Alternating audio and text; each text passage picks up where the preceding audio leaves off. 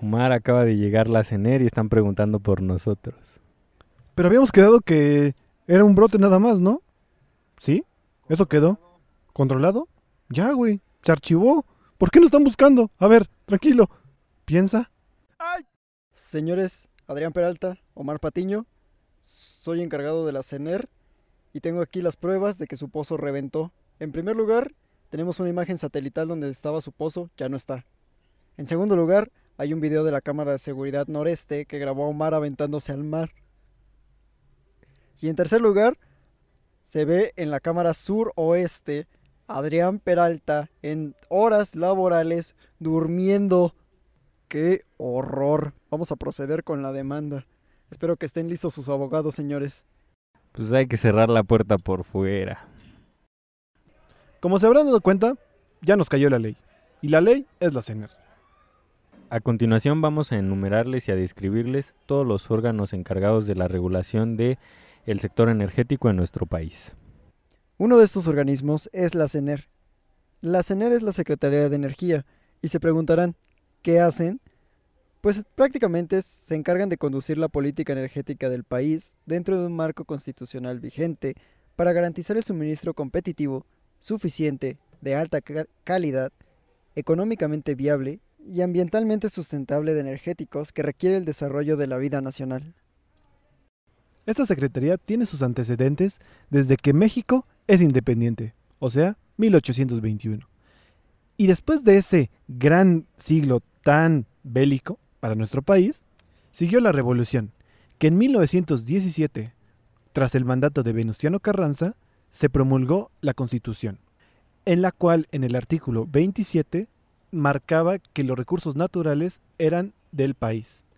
Ese era un gran problema, ya que en ese entonces había muchas cantidades de empresas extranjeras petroleras en este país extrayendo estos valiosos recursos, sin regulación alguna.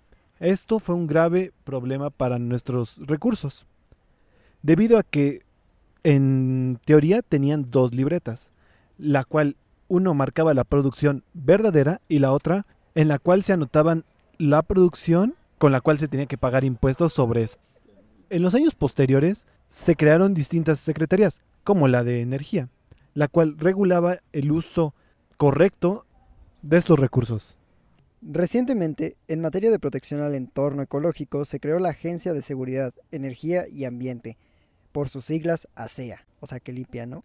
Que supervisa la seguridad industrial y regula la operación de las empresas petroleras para prevenir y reparar posibles daños al ecosistema. En 2013, bajo el mandato del presidente Enrique Peña Nieto, se inició la más profunda transformación del sector energético de las últimas ocho décadas. Con ello, se reforzaron las facultades de planeación y rectoría de la Secretaría de Energía, se crearon nuevas instituciones y se fortalecieron las ya existentes. Como parte de la reforma energética, se estableció el Fondo Mexicano del Petróleo, que se encarga de administrar los ingresos obtenidos por contratos y asignaciones de actividades de explotación y extracción de petróleo. Parte de estos recursos son destinados a un ahorro de largo plazo y el resto son distribuidos en distintos rubros relacionados con la seguridad social y educación e infraestructura. Con la reforma también se establecieron dos organismos públicos descentralizados, el Centro Nacional de Control de Energía, CENACE, y el Centro Nacional de Gas Natural, CENAGAS. El primero se encarga de controlar la operación del Sistema Eléctrico Nacional, SEN, y a partir de 2016 la del mercado eléctrico mayorista. El segundo tiene como principales funciones administrar y operar el sistema de transporte y almacenamiento de gas natural. También se formó la Comisión Nacional de Seguridad Nuclear y Salvaguardias, por sus siglas CNSNS, el Instituto Nacional de Investigaciones Nucleares, por sus siglas ININ, el Instituto Mexicano del Petróleo, y el Instituto de Investigaciones Eléctricas son responsables, en el ámbito de su competencia, de vigilar la seguridad nuclear, de la formación de técnicos y especialistas, del desarrollo de tecnología e innovación y de la prestación de servicios que proporcionen elementos de alto valor agregados para el fortalecimiento de los sectores de hidrocarburos y electricidad. Ahora les hablaremos un poco de la CNH. Es la Comisión Nacional de Hidrocarburos. Es una dependencia de Poder Ejecutivo Federal con personalidad jurídica, autonomía técnica y autosuficiencia presupuestaria. Algunos de sus objetivos son contribuir al desarrollo de la industria de los hidrocarburos en México, promover el conocimiento del subsuelo y la evaluación del potencial petrolero, incrementar la capacidad de respuesta, la eficiencia y la transparencia de las licitaciones de contratos para la explotación y extracción de hidrocarburos, contar con regulación eficiente, apegada a las mejores prácticas internacionales y verificar su cumplimiento. Y consolidar a la institución con procesos eficientes, sistematizados y con una estructura organizacional definida. La Comisión Nacional de Hidrocarburos, CNH, se creó el 28 de noviembre del 2008 como un organismo de autonomía técnica para regular y supervisar la exploración y extracción de hidrocarburos en México. La CNH quedó formalmente instalada el 20 de mayo del 2009, a partir del nombramiento de los cinco comisionados integrantes de su órgano de gobierno. De hecho, cualquiera puede acceder a la información que almacena la CNH, desde registros de pozos, sísmicas y todo lo que tenga que ver con el mundo de exploración petrolera en todo el territorio mexicano. Para acceder a esta información no es difícil, simplemente se tiene que sacar una cita y con gusto la CNH te entrega parte de su información dependiendo de para qué uso lo vayas a ocupar. Por ejemplo, si eres estudiante y quieres basar tu tesis en algún campo, puedes ir a la CNH y la CNH te facilitará toda la información que tienen sobre dicho campo, y así te puedas titular. A cambio, lo único que te piden es una copia de tu tesis y que los menciones. En el caso que seas empresa, te van a cobrar, Dentro de la CNH también se encuentran dos litotecas, una que está en Pachuca Hidalgo y otra que está en Mérida, Yucatán.